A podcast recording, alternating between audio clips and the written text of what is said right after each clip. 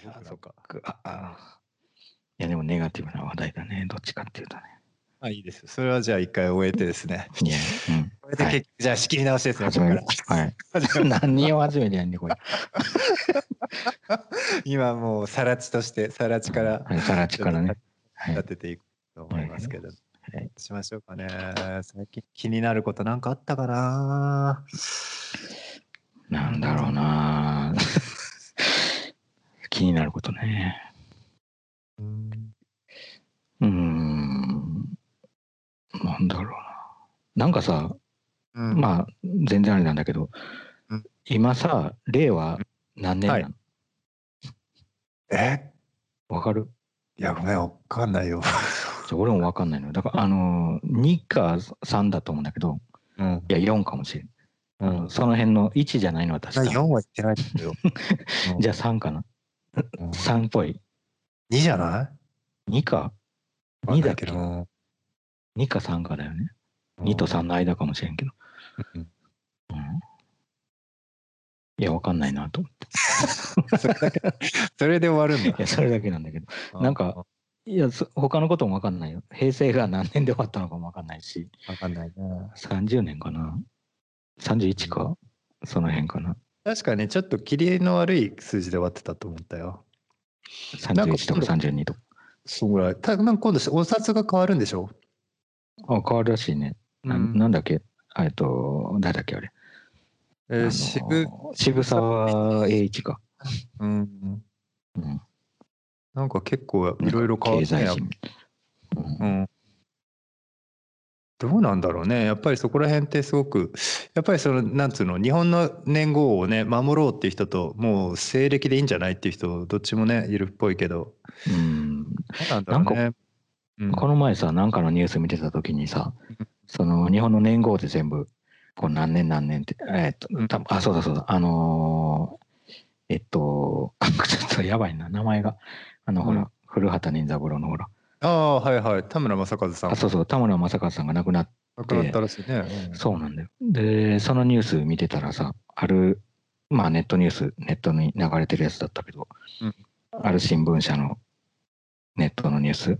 見てたら、全部日本の年号で書いてあって、うんで、まあ田村さんがこの何年にデビューして、何年にうんこのドラマに出て、うん何年にあのこうなってみたいなことがいろいろ書いてあったんだけどさ、うん全部がその日本の年号だから、うん例えば最初に58って書いてあっても次に32になったりとかなるほど。19になったりとかなんか数字が若返ったり、あのさらに増えたりとかっていうことがさ、うんうんまうん。ああのむちゃくちゃなんだよ。はいはでかなり分かりにくいなと思ってその時い。にわかりにくいよね。しかもさ59年とかになってるとうん。1959年なのか昭和59年なのかがさなんとなくなんかまあ全然違うよ昭和59年ははい。あの1980年代そうだね。90 70年代か、うん。そこら辺だと思うけどうん。からさ全然違うんだけどうん。なんか田村さんのさそのなんていうの経歴のこと考えるとさまあ1959年でもギリギリおかしくないようなうん。気もするじゃん。まはい。あすごい子供もすごい若い若すぎるかもしれないけど。だはい。その辺がなんかすごい分かりにくいなと思ってでカウントカウントとしてはちょっと使いにくいなっていう、カウントとしては使いづらいね。うん、うん。使いにくいね。昭和うん。50どうなんだろうね、ああいうの。まあ別にね、ぜ絶対廃止するべきだとは全く思わないし、うんそういうのねあもちろん。あってもいいとは思うけど、んもうちょっと使い勝手いい感じにブラッシュアップできないかな。いやそう思う。まあブラッシュアップとかさ、まあ、あるいは使うそのなんていうの？絶対にそれにしないといけないようなこともないわけだから、確かに。あのそういうタイミングにその使っそれを使った方が合ってるような時にはそれを使ったらいい,、い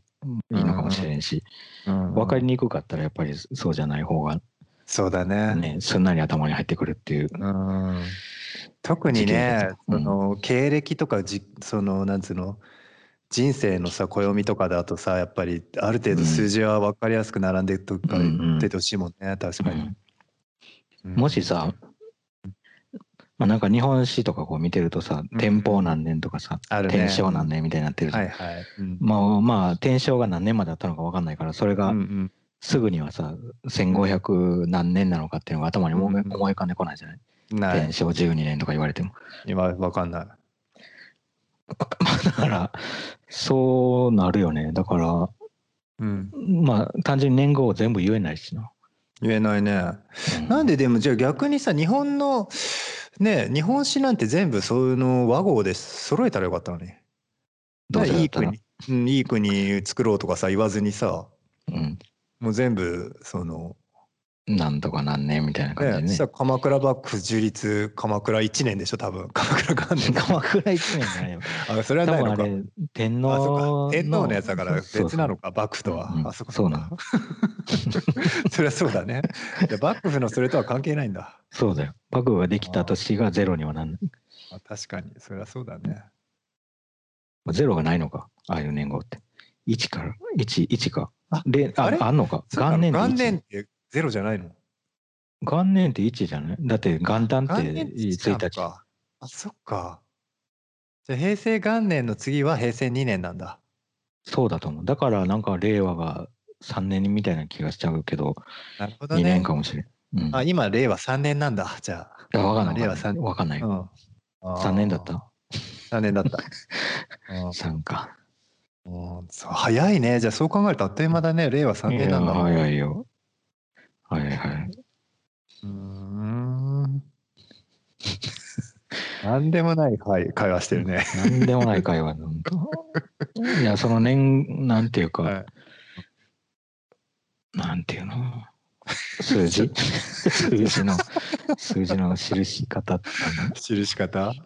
どうしましょう。ちょっとじゃあ年齢、うん年齢。あー年齢とかさ。仕切り直していきましょうか。はいはい。永久永久に仕切り直しちゃうこれ永久に仕切り直すことになるうん今回は。なんか、なんかもうちょっとなんかちょっとなんかもう。え？今日は難しいですよね、これ。難しいよ。難しいな。何試合目みたいな。っていうかね、今ね。え？何試合目みたいな感じになってるじゃない、今。もうなってるよね。もうなんかな7回の裏ぐらいまで行ってる7 回の裏ぐらいから始まった野球中継みたいになってるね、今。うん本当に。どうしたらいいんだろうね、これ。いやーまあこれさまあ、今もう録音してると思うけどさこうなる前にさ、あの結構アートの話ししてたじゃない俺たち。はい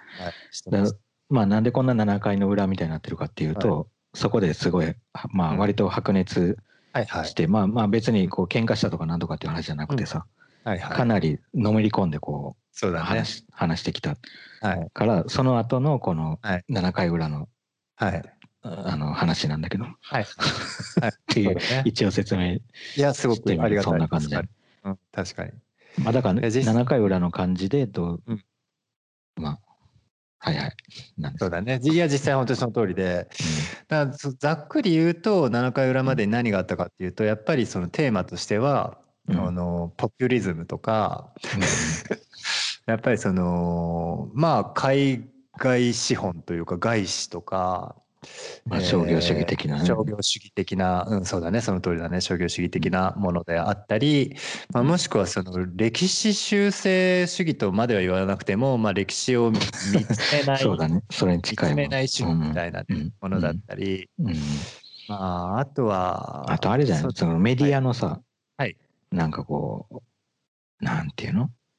なんかメディアが物事を取り扱うことによって、何かを取り扱うことによってなるほどね。まあどうういうう影響が作られるのかっていうことにおいてな。か、無責任なのかまあ何なのかっていうん。だからかなりいろいろと幅があって、まあ、あとは男性中心主義的なねものとか、うんかなりいろいろと幅があってで結構でもそれをささっきまでの話だと一応全部アートを基盤に話してたけどそれってそのまま今も現代社会の話の問題として言えるじゃない、うん。うん。でそれがすごくやっぱり面白いなとも思うんだけれどっからでもいけるけど、切り口としては。例えば、やっぱり一つ大きい切り口としては、さっき言ってた話の中で、やっぱりメディア論みたいなのはでっかいよね。うんうんうんうんで例えばさやっぱりさメディアってものを、えー考えた時にやっぱりどうしても思い出しちゃうのが、そのメディアと、えーポリティックというかそういった政治、うん。うん。メディアと政治みたいなものの結びつきってやっぱりすごくでかいじゃない、うん。で例えばだけどそのもちろん、えー政府と新聞とかさそういった結びつきとかもやっぱりすごく問題にされるんだと思うんだけど、うん。結構さやっぱりさ西洋で言うとさ分かりやすくその問題ってナチスの問題ってどうしてもあってで、そのあのまあ、えーね、ヒトラーの次に次にって言っていいのか分かんないけどその次ぐらいに偉かったそのゲッペルスっていう人とかはさ単純にその広告層だったわけでさ。でうん。当時の、まあ、まあ日本で言ったら電通のトップみたいな人がまあボスの隣にいたわけだよね。でそれで、えまあ、全部その、えー宣伝効果とか、まあ、そういったものを仕切っていてで実際にそれが凄まじくさもう歴史上ないぐらいのさ快挙を 快挙的な成果を上げたっていうさ。だから結局やっぱりそのイメージ戦略とかその宣伝効果とかさそういったものがまあ大衆をいかに動かしてでしかもそれがどんだけそのあの、うん人々の暮らしや世界を変えるかっていういい例だと思うんだけど、ああいったことって結局さ、まあ、反省はされたけどいまだにさうん。ずっと繰り返されはするよねやっぱり。うん。まあ繰り返されてるしまあちょっとまあさっきのこの7回裏に来るまでの話の中でも気になってたんだけどさ、うん。あのーまあこのゲッペルスとか 人の話とちょっとずれちゃうかもしれないけど、その例えばねそのなんかあのなんかテレビとかさ、まあ、インターネットなんでもいいんだけどそのなうん。ん誰か個人を特集して、うん。ですごいあの頑張ってると。で優れ優れた功績を残してるみたいな感じではい。の番組がこう作られたとしてさ。うんでその時にまあ例えばそれが歌詞職人だったりとかうんうん。あのなんか音楽のピアニストとか、なんかそういう人がこう出てる時はさ、へえすげえなとか思ってぼーっと見てんじゃん。そうなんだとか思って見てるんだけどでもやっぱりそれがなんか妙にこうん。うなんていうのかな本当なのかどうかっていうのがう初めてこうなんていうの疑疑う瞬間が来るとしたらうん。やっぱりねアートのうん。なんていうかアートだとされるものがそこで特集された時なの。うん。でその時にうん。いやそれはちょっとそうじゃないんじゃないかみたいな、うん。あのような状態のものがそこに取り上げられてうん。なんかそれらしくこう構成されてさこう飾り立てられて見せられた時に、うん。あこれ実はこのうん。パティシエとかピアニストの時も、うん。そのパティシエとかピアニストの人からしてみたらこれは偽物だったんじゃないかと、うん。俺たちは詳しくないからうん。なんかすげえとか思って見てるけど。うん。あのさでもさそれってさ結構わかんないのよ。やっぱりなんかその、うん。お菓子のことも分かってないし、うん。なんかまあお菓子の世界のことっていうのかな、うん。そのなんとか賞受賞とか言われても、うん。その賞のなんかこうえー持ってる意味っていうかが分かんないじゃない、うんだから単純に賞受賞とかなってたらうわすげえとかっていうふうにみんな思ってしまうっていうかさ、うんうん。だからなんかその辺のなんていうのかなそれこそさ、うん。でもそれがどうにかなる可能性があるとしたらさ、うん。まあもちろんみんな何もかも勉強して全てに詳しくなるっていううん。ことも、まあ、できるかもしれないしできるだけうん。いろんなことをこう知った方がいいのは確かなんだけど、うん。もうそれ以前にそのメディアがちゃんとこううん。取材して、うん。その世界の中でそれがどういう意義を持っててその人,、その人とかものがね。うん。でどういういあの立場にあるのかっていうのをちゃんとこう、うん。あのしあの慎重に取材して見せないと。うん。やっぱりあのその世界にの知識がない人たちはさそれを信じちゃうっていうかそのままうんまあそのまま鵜呑みにするか分かんないけどさなんうかんそういうもんなんだと思ってしまったりとかさ、まあ今日そんなに興味がないがゆえにかもしれないんだけどなってしまうっていうのはやっうんうん。なんかい現代のなんかそのなんか分かりやすいその何かこう政治的なプロパガンダとかなんとかっていう話はないんだけどうん。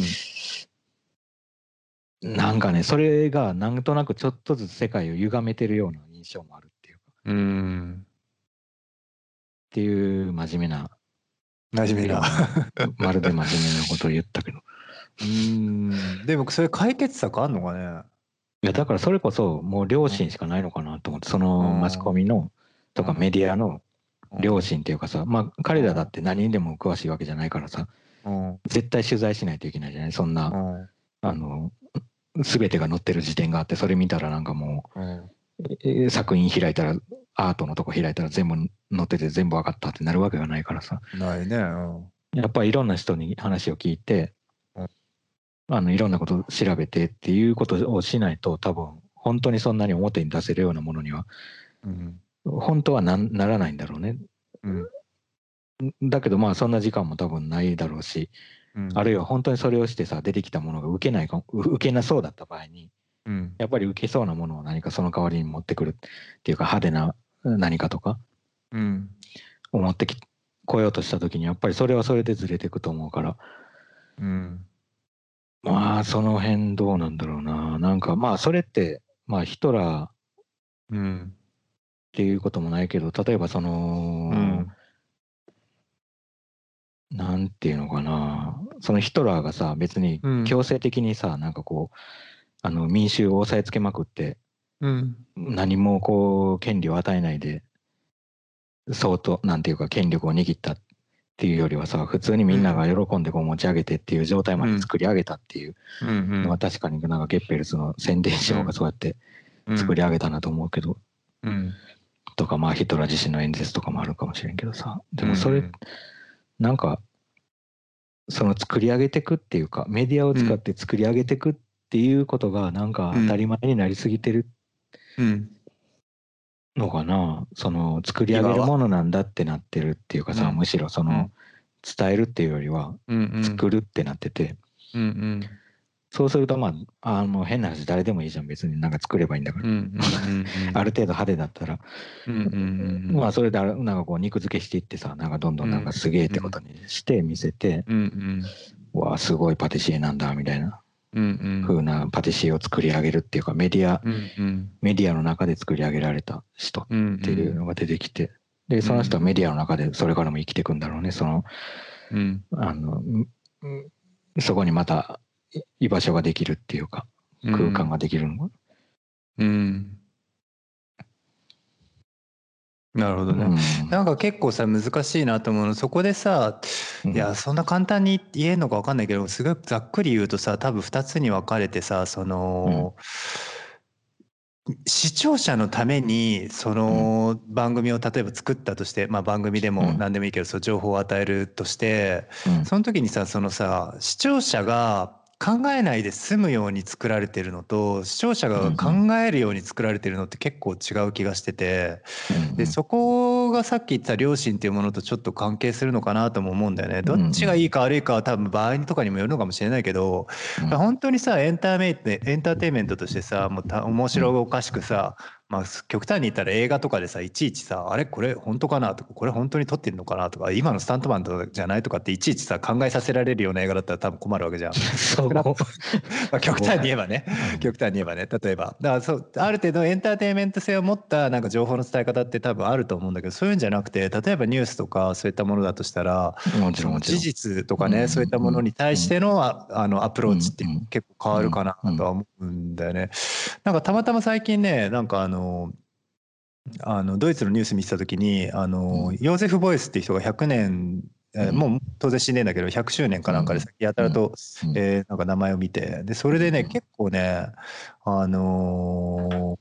ー、よくよくも悪くもっていう伝え方なんだよねすごく。基本的には全体的にはいいんだけどもちろんすごく偉大なアーティストなんだけど、あの結構こう、あのこういうの結局何だったのとかこういうのどうだったのね、みたいなのが結構ね、入っててその振り方が結構面白いなっていう普通に思ってたんだよね。でさっきのなんかその例えばだけど番組なんかパティシエの番組とかだとあんまないよな確かにそういうのと思ってなんかそれはないよね。うん、このパティシエどうなの？みたいなことを まあ別にパティシエの紹介番組でしないじゃん。だそれが結構違うかもとは思ったね今話聞いてて。まあだから批評批評眼みたいなのが入ってるかどうかっていうのは確かに絶対あるよね。うん、だ宣伝なのかそれこそ、うん、そうだね。そのゲッペルスがいきなりヒトラーの考えてることちょっとどうなの？みたいな。ことをさ 演説しだしたらちょっと。ちょっと。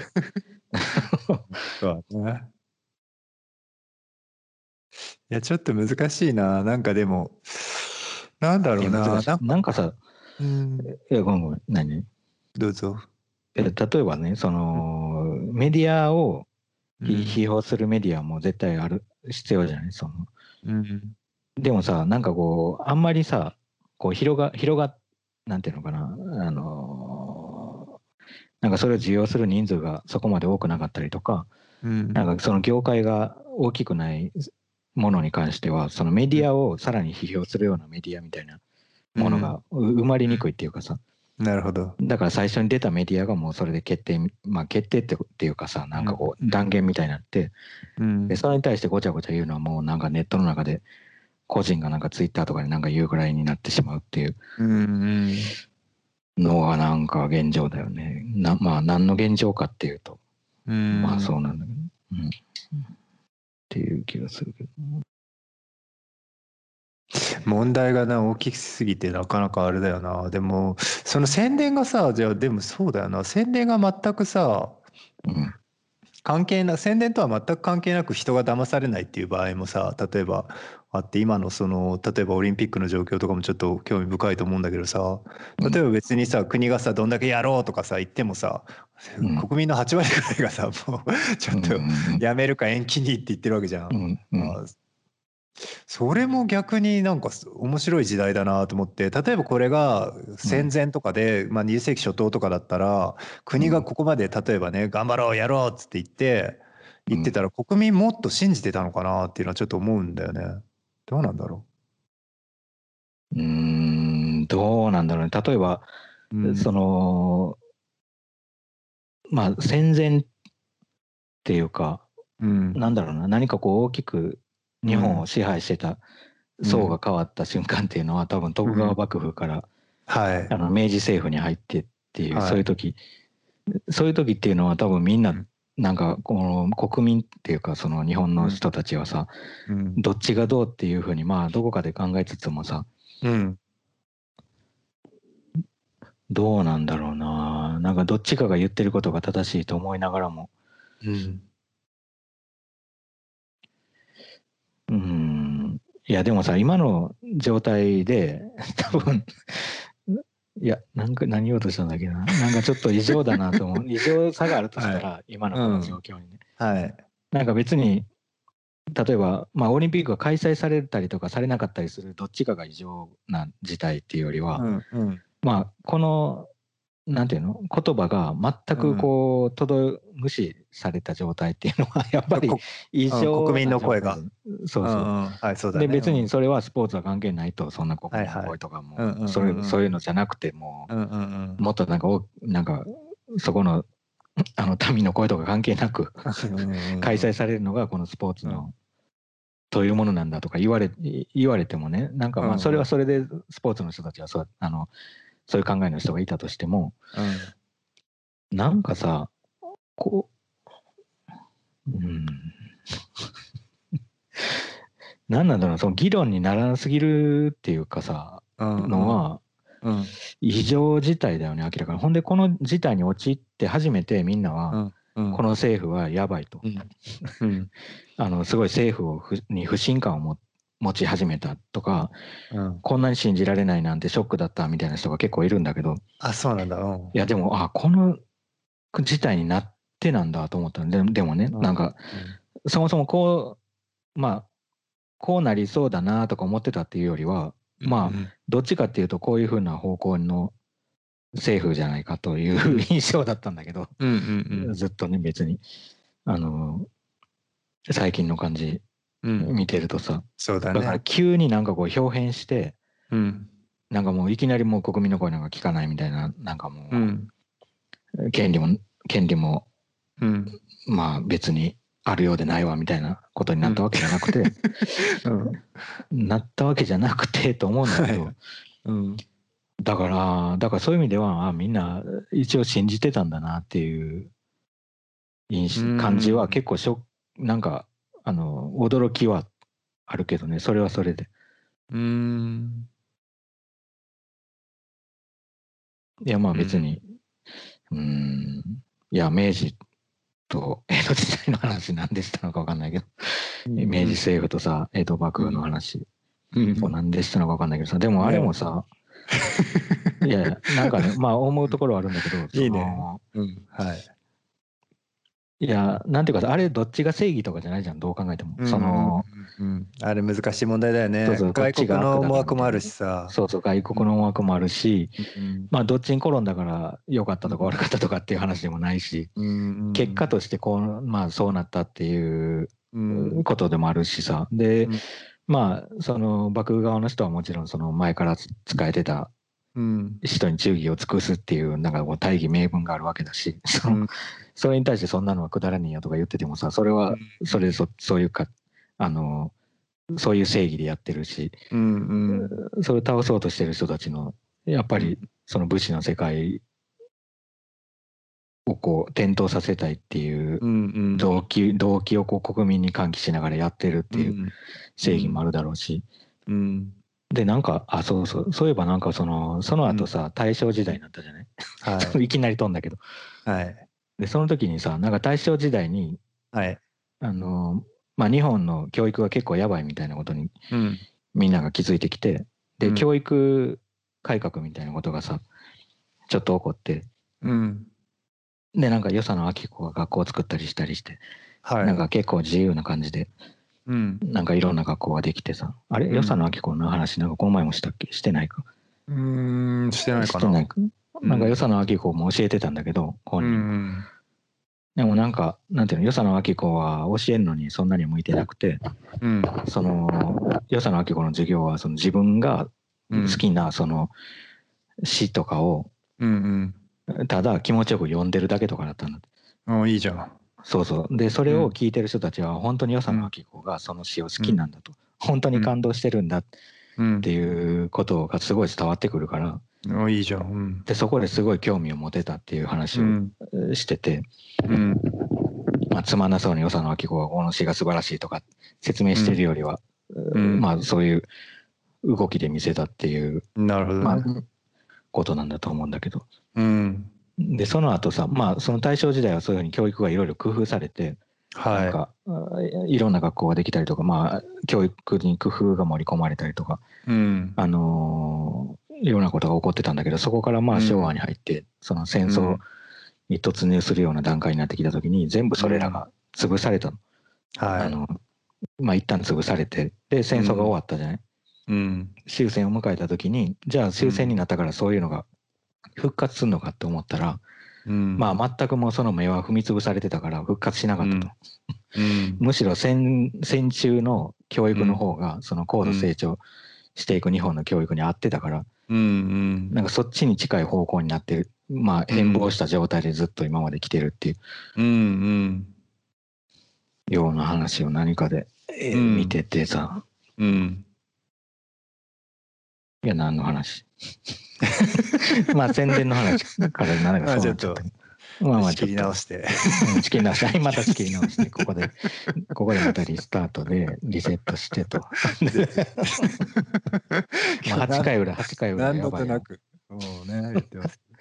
あでもね確かにその話は結構面白くてその大正時代って僕もそんなに詳しくないんだけどなぜかやっぱり今から考えるとどうも文化的に花開いてるっていうのは感じるよね。でやっぱり単純にさその西洋の文化特にヨーロッパの文化がやっぱりその、バーって入ってきてたしで、実際にそこですごくいろんな、まあ、特にねそういった文学界とか、うんうん、あまあアートもそうだよね。あの、うんうん、油絵とかがすごい入ってきたっていうよりはやっぱりそこの、うんうん、まあ、版画とか流通できるものがかなり入ってきてて、そこら辺の、まあ、雑誌とかさそういったものがバーっていろいろ編集とかが一番盛り上がってたのが対象だしすごく面白い。デザインとかもね相当盛り上がってたし、ね、やっぱりすごく面白いなと思って見てるんだけどやっぱり戦後のさ、うんはい、で結局さやっぱりさ、アメリカの教育制度っていう問題もある、そう戦中の問題を引きずったっていうのももちろん結構あると思うけどその戦後のそのアメリカの意思っていうのも結構あったかなとはすごい感じちゃうよね、どうしても。まあ、感じるしあとなんか例えばさ大正時代の教育っていう考えた時にさ明治時代の人とかもその時にいたから、はい、明治明治明治の教育を受けた人たちもね、うんうん、でその時にさ大正時代の教育を見た時に、うん、いやそれはおかしいんじゃないかとか、うん、まあそれ面白いんじゃないかとかいろんな人がいたとしてさ、まあ、一応違う教育を受けた人たちが混在してたの、そこに。は。はいはい。だから、まあ、ある程度そこには意義意義が多分あってただ今の日本を考えた時にみんなも戦後のその教育の人たちばっかりじゃない。もん。ああ染まってるからね。うん。そうそう。だからまあ別の教育をみんなまあそれでも違うと思うよもちろん。うん、あの、うん、あの親の世代の教育と自分が受けたまあ教育まあそこまで方針は違わないにせよさ、まあ全く同じじゃないと思うけど、うんうん、まあただ、まあ基本的にはさ、その同列形状のこのうん、教育を受けた人たちばっかりだからさうんなるほどね。なんかそこになんかまあある種のなんかこう多様性みたいなものが失われてるっていう、うんうん、なるほどね。いや最近ねたまたまねちょっと今思い出してたのが、うん、なんかねアイデンティティクライシスについてちょっとなんか記事も読んでて。アイデンティティクライスってさ何なんだろうってちょっと面白いなと思っててなんか要するにまあざっくり言うとその自己同一性のまがまあ危機というかさ直訳すればね。要するに自分が自分であるっていうことを失ってしまうような危機っていうことなんだけど結構ねいろんな場合で言われてて一概に言えないらしいんだけどよよく有名なのは例えば中年の危機とかであの一生懸命働いてきた人がまあある段階でなんか今後が見えちゃってポカーンとあれ？がむしゃらにやってきたけどあれ？なんだっけ？みたいな感じになっちゃったりとか、もしくはそういうの主婦とかでも結構あるんだって主婦で子育て頑張ってバーってやってきたけど、子も育って巣立った時に、あれ？私一人で何ができるんだっけ？みたいな感じでポカンってなっちゃったりとか、まあ、もしくはあとはやっぱり海外でまあ育った人とか特にハーフの方はその自分のじゃあ母国ってどこなの？とかそういうことで自分らしさとか自分性って何なんだろうって思っちゃったりとかしてっていうことであったり結構いろんな場合があるらしいんだけどなんかねその自己同一性の危機っていうのを見ていった時にやっぱりちょっと面白いなと思ったのがハンナ・アーレントが出てきてでハンナ・アーレントがまあ結構昔からある言葉らしくてそのアイデンティティクライシスって言葉自体は。で当時から結構、えー、問題の一つとしてあったみたいなんだけどその時にハンナ・アーレントが言ってたのは、えー、一般的には自己、えー、そのアイデンティティクライシスっていうのは、なんかあるえー、例えばだけどハーフの今言ったハーフの子とかが、まあ、いくつかの、えー、全然違う価値観を、まあ、同時に受けた時に自分っていうのがどっちなのかとかそういう感じで自己同一性っていうのが破壊されちゃうって言うけど実際はそんなのは自己同一性の破壊でも何でもないみたいなこと言ってて危機でも何でもないってて、まあ、すごい、まあ、アーレントらしいんだけど、そのアーレントが言うじゃクラ、えー、アイデンティティクライスって何なのかっていうと、まあ、アーレントはもう新しく書き直してんだけど、そんなのはアイデンティティクライスじゃなくて本当のアイデンティティクライスっていうのは、そのある方向の一つでしかないものだと信じ込んでる状態がそのアイデンティティの危機なんであると。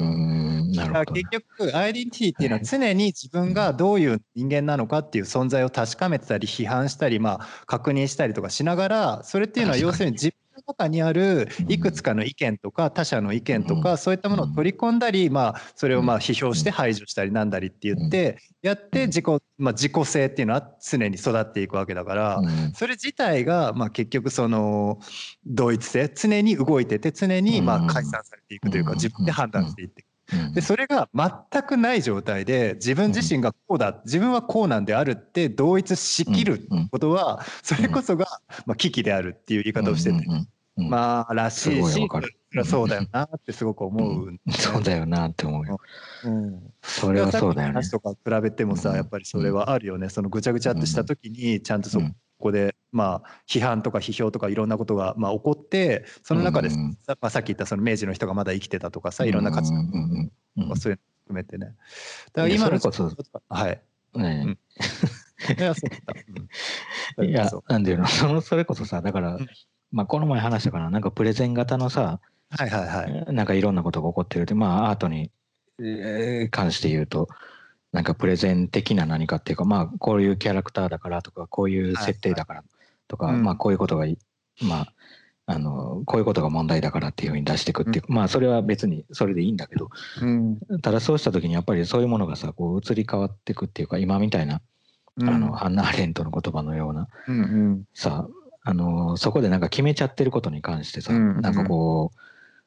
うそれが動きうるっていうことに関して何か批評がないと多分なんかどんどん、うん、なんていうのプレゼン同士のなんか衝突が起こっていくだけっていうか。そうだね。でなんか強力なプレゼンっていうかさなんか言い切ってるプレゼンがただただ強いみたいになっていくと、うん、まあどんどんどんどんまあ逆にいろんなものが消失していくっていうのはすごいなんか似てるっていうかまあ分かる。分かりやすい。そうね。話だなと思う。だからあれだよな。だからメディアとかもそうだよね。だから言い切らないといけないからあのこういうパティシエだと、うん、でこういうところが特別だみたいな感じで言い切っていくとやっぱり、うん、まあそれは本人が言ってようが言ってまいがそうやってメディアが作り上げていくとまあ一つキャラクターが出来上がってっていうので、まあ、雑誌でもインターネットでもテレビでも、そういうふうに作り上げられるっていうのはそういうことだよね、何か固定,、固定されるっていうことになってしまって。うん、でその固定された人が意外と多いっていうのがまたこれまたなんかちょっとつまらん状況と言ってしまってなんでなのかねわかんないけど、うん。うん、なんかでも結局さその批評がないっていうのって、まあ、ざっくりもっと簡単に言うとやっぱりコミュニケーションがないっていう話だと思うんだよね。やっぱりそこで言い切ってそれで信じちゃうとかさ、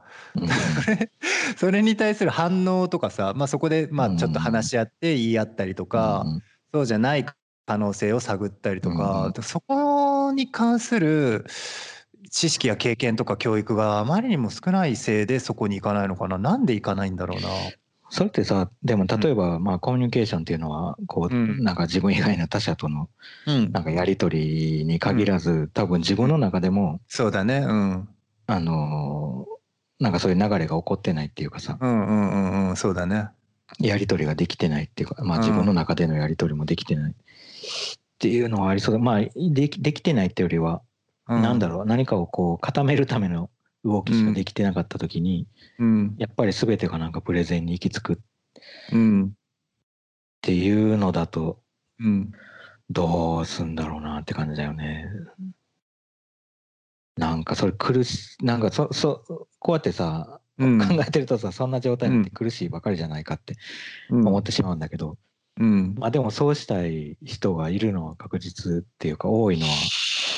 多いんだろうかなんかね僕はね、うん、うん、結構ねそこでね実際はその僕もそう思うんだけどそういう人たちって明らかにいるんだけど、確かにいるんだけど多分その人たちも100%そういう人たちじゃなくてどっちかっていうと葛藤してるんじゃないかなと思っていてまあもちろんそれも人によるんだけどそんな。そんな人によるんだけど多分さ人間っていうもの自体が持ってるその感覚として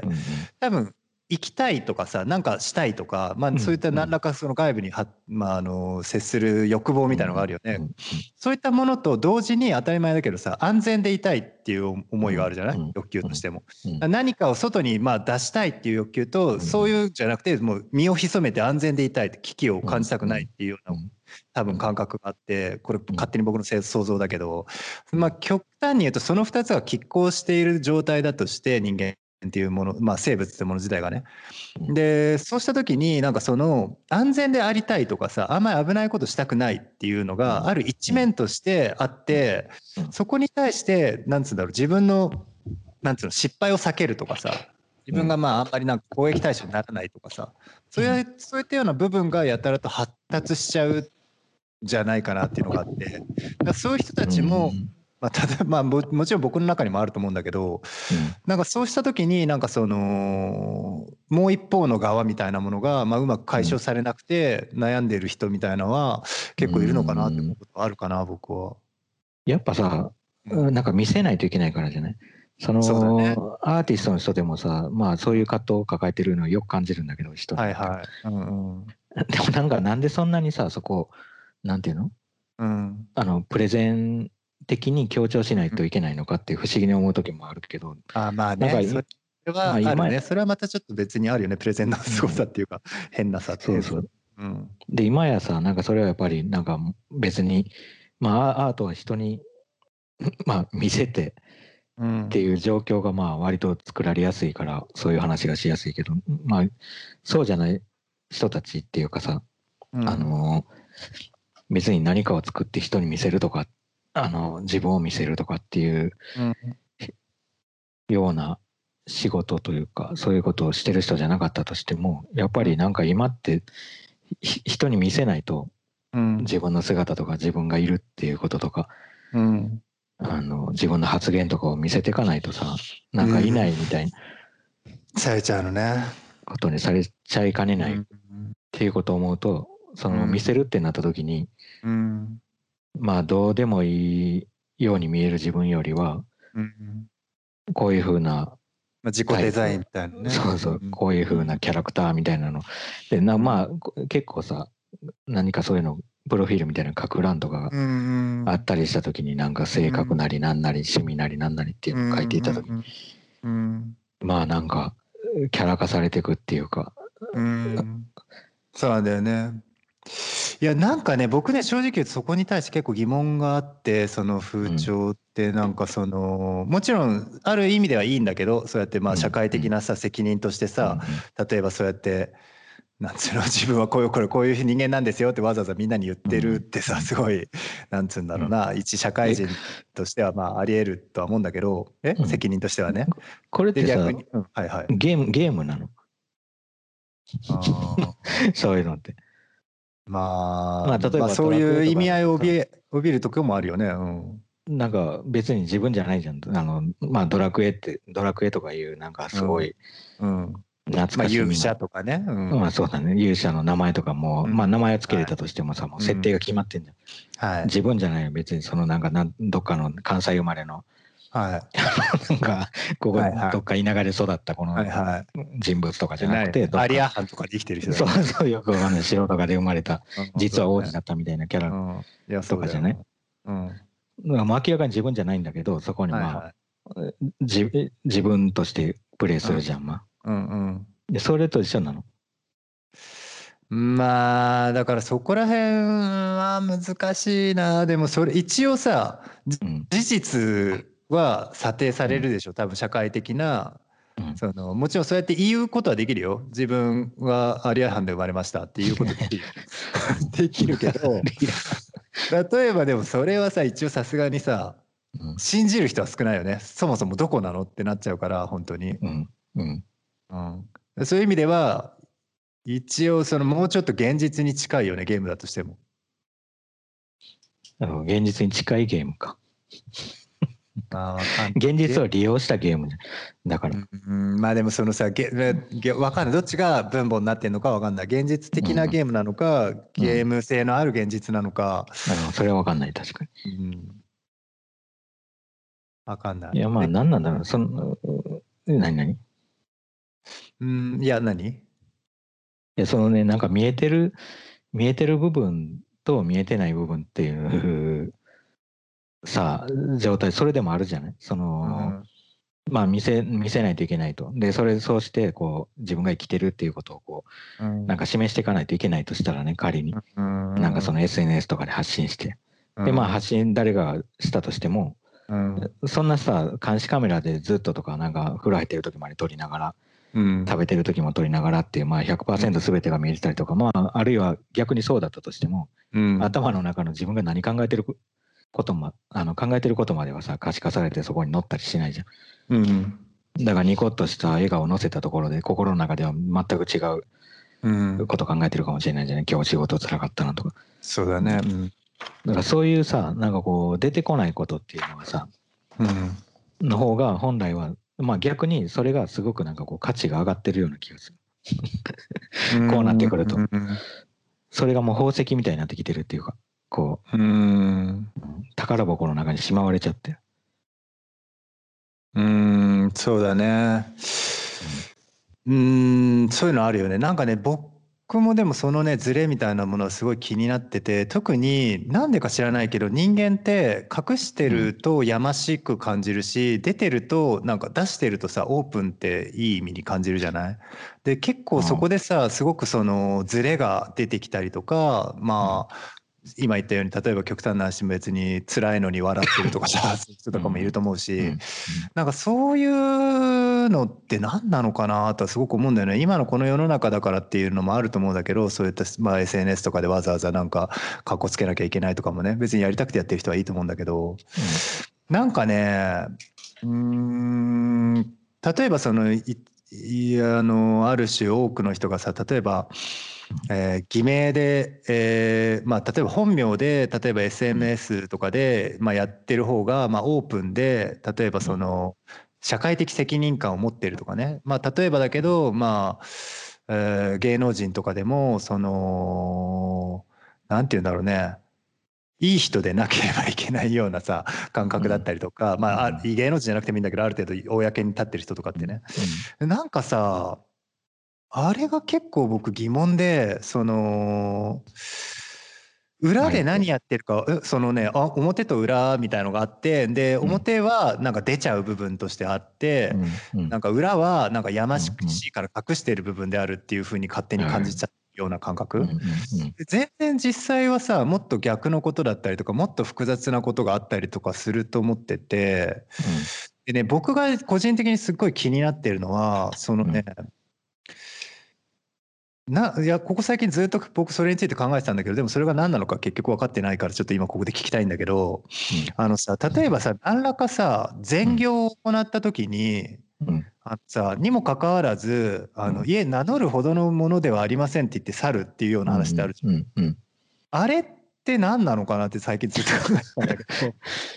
要するにさいいことしてんだったら例えばさ、そこで別に社会的ななんかいいことだったらさ別に名前を言ってもいいしさそこですぐ果たされる責任とかってさむしろプラスにしかなんないしさその人にとっても別に周りにとってもよかったりするし決してそれがさなんつうのその人にとって絶対に隠しちゃ、隠さなきゃいけないってことでもないと思うんだよ多分。にもかかわらず、うん、確かに。だから多分、いやごめんごめん。遮っちゃったけどさなんかあの、まあなんかいくつか想像できると思うけど、一つは、まあ例えばそれがまあ当たり前だと。そのその善行をするのが例えばもうそんな当然なんだから、まあ別にわざわざ名前を出してなんかこう例えばさ歯磨きするのをさ、わざわざ今日歯磨きしましたと。僕は今日歯磨きしましたみたいな感じでさ、うん、あの発表しないじゃん。しない。だからそれみたいな感じでまあ普通、まあこれこんなことはまあ普通のことだと。うん、だからわざわざやめてっていう感じが一つえでもさそれはえでもそれはさ別にわざわざ自分一人じゃ言わないけど一応さ「えお名前を?」とかって言われてるにもかかわらずだからさまあ例えば気持ちはわかる、それ、うん、なんだろうな。うん、まあ名前をって聞かれまあ人でもななんか面倒くさいっていうのもありそうだよね。面倒くさい。一つは。なんかこう手続きみたいな。まあ寄付っていうのはさ、うん、とかさなんかあらゆるまあ何かしらの何かこう公共公共施設とかに何かを挙げた時になるほど、うん、なんかいろんな問題がまあ逆に起きたりすることもあるかもしれないからさ、なんかいろんなこう面倒くさい手続きが必要になったりとか、何かの何かに何かのに関係してくることがいろいろこう絡み合ってくるかもしれないからそういうのに絡まれたくないっていう。のでもう単純にもっとシンプルにこれあげると。もう普通に人にパンをあげる感じで、まあ、これあげるからっていう感じであげたかっただけってなった時にまあそういうもう手続きを省きたいっていう。なるほど。意味はなんかのは想像できるよねちょっとね。すごい。すごくねあの、いいいいいい答え わかるわかる。うんなるほどね。えちょっとねそれ聞いて僕ちょっとねすごくねクリアになったんだけど今やっぱりね、うん、確かに今の例えば何か善業してあの名乗るほどのものではって言った時のそのシチュエーションとして今普通に、うん、僕は何もそれのシチュエーションの具体的な内容は言わなかったけど今、寄付っていうワードが出たじゃない、で確かに寄付ってぽいよね。例えばだけど。その一例としてはさそれ全部が全部そうじゃないだとしても確かにこういうシチュエーションの一つの一例としては寄付って十分にあり得るシチュエーションででそれすっごい確かに面白いなと思ったのは寄付した時に例えばそれもうなんかそういう手続きとそういうことじゃないから面倒くさいからっていう感覚ってじゃあどっから来るのかって考えた時に例えばさ寄付とかもしくはボランティアとかもそうだと思うんだけど、うん、なんかね僕結構一時期面白いなと思ってたのはボランティアの語源みたいなものを見てった時に例えば欧米とかでボランティアって言われた時に、結構ねあのね自由意志みたいなものとすごく関わってくるのよ。で例えばだけど日本でさボランティアって言うとすごくさ、なんかよくわかんないけど誰かのためにやってあげるなんかすごくいいことみたいな感じじゃない？なんか僕の感覚ではそういう感覚あったんだけどボランティアって聞くと何か困ってる人のために何かをしてあげるその何々に関わることだっていう感覚があったんだけど多分ね本来的にボランティアって全くそういうものではなくてむしろ逆に誰とかどうでもよくて関係なくて自分がしたいからすることをボランティアって言うんだと思うんだよ。うんうん、そこの違いってすごくあって、うん、なんかさっきの寄付とかそのボランティアにも近いと思うんだけどその時に何かを頼まれた時に例えば名前一つでもそれに対して面倒くさいっていう気持ちって、多分いや俺が好きでやってんだからいいじゃないかっていう感覚に近いというか、そこに何らか自分の自由意志みたいなものがすごい関わっていて、その時にいやいいとか悪いとか社会的にいいとか悪いとかじゃなくてそこではなく自分個人の意思主張として自分は自分でこれをしたかったからしているっていう感覚、でその時になんか社会的な物差しでそのいいことだとか悪いことだとか、例えばもしくはその成人してるんだからその社会的責任をまあ伴った行動かどうかとか、もしくはだからそれで最低限なんかその名前と役職を言えとかそういうこととかそういうことではなくって本当にそのそんなそう自分がいや名乗るほどじゃものじゃないんですって言った時に得れる個人の自由というかすごくその浮かばれる自由みたいな自由精神みたいなものがあるっていうのは今確かに話聞いてすごくスッときた。うんうん、いや絶対それはありそうだよななんか。なるほどね。想像すると。はいはいはいはいはいはい。なんかちょっと最近ずっと気になってたんだよなその感覚が。うん。名乗るほどのものではありませんっていう人の感覚って何なんだろうな。思ったんだよな。逆に結構今って叩かれたり何だったりする時にさやっぱりそのさ、うん、すごくその重箱の隅まで続くようなさまあつつけるからね、誰かで、そういった状況だったりとかして、かあ情報開示とかそういった問題もあったりするからさどどうなのかってちょっと思ってたんだけど。確かにそこら辺の自由とか自由意志ってすごく大事だよね。人が生きてる時はな。確かにな。その特にさなんかこう情報を出していくっていうことでさそこがさ急に縛られ始めるっていうことはもう絶対的にあるのは分かるよね、しかもね。なんか、それこそだからやっぱりプレゼンはそれを絶対に伴ってくるから。なるほどね確かにね、うん、まあ本当に相手のためにするものがねプレゼンってね 自分で勝手にするもんじゃないから、ね、確か相手のためっていうか、まあ、相手に分からせるためにっていうか、うんうんそうだな、その先に、その先だもんね。うん、その、ね、お金を寄付した先にある、ものじゃん、プレゼンっていうの。お金を渡すこと自体じゃなくて、まあ、例えばその寄付がプレゼンだとしたらね、ねプレゼンじゃないんだけど、うん。寄付でるもう 寄付でも何でもないけど。けどね。いや、面白いよな、そこら辺は。